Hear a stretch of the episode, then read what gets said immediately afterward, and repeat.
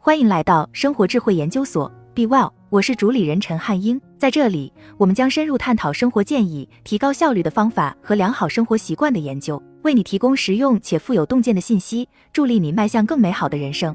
培根说：“耐心是高尚的秉性，坚韧是伟大的气质。无论何人，若是失去耐心，便失去了灵魂。耐心是一种古老的美德，但随着科技和社会的发展，快成为了主流文化。耐心不再被视为强者的必备素质。”不再得到应有的推崇，但是耐心对我们的社会发展和个人幸福都非常重要。通过科学的方法，我们可以在生活中逐渐培养起失去的耐心。世界运转的越快，我们似乎越没有耐心了。耐心是一种被我们的社会所忽视的性格力量。Sarah Schnitker 博士说，他是贝勒大学的心理学副教授。特别是在过去的二十年里，随着技术的飞速发展，我认为它改变了我们对于什么时候该等以及应该等多久的期望值。也改变了我们对痛苦的普遍看法。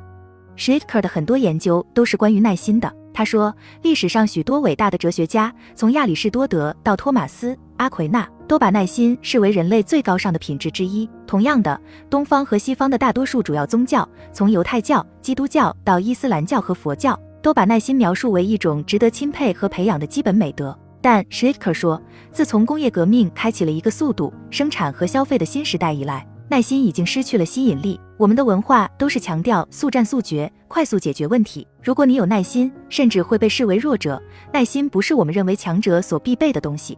缺乏耐心会让人们付出高昂的代价。但 Schnitker 说，撇开这些担忧不谈，耐心似乎在心理健康和幸福方面也非常重要。他说，耐心与生活满意度、希望、自尊和自律成正相关关系，而与孤独、抑郁和焦虑成负相关关系。耐心可以缓解我们许多人急于求成的压力，耐心也可能会取代我们许多人从购物和消费中获得的浅薄的满足感。s h i t k e r 说：“我认为今年的疫情和政治形势都表明，我们需要培养更多的耐心。对于培养耐心，确实有一些科学的方法可以做到这一点。一、什么是耐心？需要耐心的情形通常有三种。根据 s c h n i t k e r 的分类，第一种耐心是日常耐心，比如在商店排队等待网页加载。”以及其他日常需要等待的情形。第二种耐心是磨难耐心，指的是无限期的情况，比如长期在疫情下生活，或者忍受其他持续的担忧或不确定性。第三种耐心是人际耐心，指的是一个人在与任性的孩子、令人讨厌的同事或其他难相处的人打交道时所需要的耐心类型。他说，耐心这个单词在英文中很像病人 patient。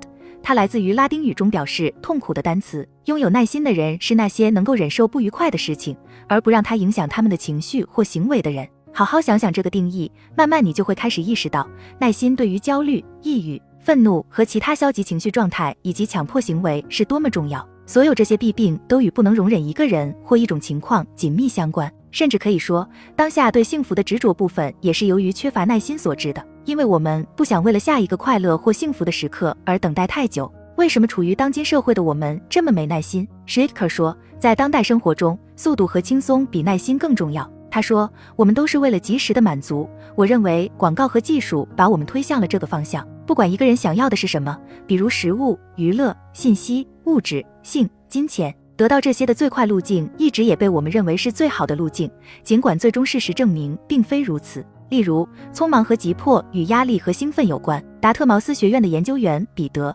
佩恩主要研究冥想运动和气功、太极等锻炼对健康的益处。他说，当我们加速做一件事的时候，当我们有这种快跑的感觉时，那都是交感神经活动。虽然交感神经系统在适度的情况下活动很好，但该系统的慢性过度活动会导致焦虑、抑郁、头痛、睡眠不良以及心脏、肠道和免疫系统疾病。总是急急忙忙似乎会进一步加剧这种交感神经系统的过度活动，并带来诸多害处。缺乏耐心还可能剥夺人们的一些精力，而这些精力会赋予生活的意义。研究人员发现，努力似乎是满足和其他积极情绪的一个重要因素。北卡罗来纳大学著名心理学教授芭芭拉·弗雷德里克森说：“很多的幸福源于一个人在做什么，而不是做了什么。”他说：“付出努力可以促进目标感、意义感和联系感，而所有这些都是自尊和其他积极状态的来源。”并不是说所有快速或简单的事情都是不好的，而是说快速和简单并不总是最佳的。当人们失去保持耐心的能力时，他们也可能失去使生活满意和愉快的东西，同时也增加了与压力相关的健康问题的风险。二、如何培养耐心？人们越有意培养耐心，就会越有耐心。Schitker 说，在生活中有很多练习等待的方法，这样做真的可以帮助我们建立耐心。无论是在商店排队，还是在等地铁，这些都是练习耐心的好机会。他说，在等待的时候，不要马上拿起手机刷朋友圈或者看新闻。天普大学的研究发现，频繁使用智能手机与变得急躁和冲动都具有相关性。s h i t k e r 说，在等待或失望的时候，练习一种被称为认知重新评估或重构的技巧会很有帮助。这意味着把某件事看作是一个机会，而不是一个困难。他说，当人们能够将这些可能被视为威胁或痛苦根源的问题重新定义为一项有益的挑战时，会是很有帮助的。所以，如果你觉得耐心对自己的心理健康有好处，需要培养耐心，那么你就可以把这些等待的时间重新定义为帮助自己培养耐心的好机会。他说，在与让你感到不安的人打交道，或者在需要长时间等待的情况下，重新思考也很有帮助。在人际关系中，你也可以通过重构改变自己的想法。从这个人真烦人变成和这个人在一起，对我来说是锻炼耐心的机会。最后 s h i t k e r 说，正念训练和类似形式的冥想也是有帮助的，因为这能使你意识到自己的想法和感受。这种意识能让你调整自己的习惯，调整你对人和环境的评价，从而增强自己的耐心。而耐心可以击退很多看似不妥的东西。好了，以上就是今天的分享。如果您有什么看法，欢迎在下方留言与我们交流分享。期待我们下次相遇。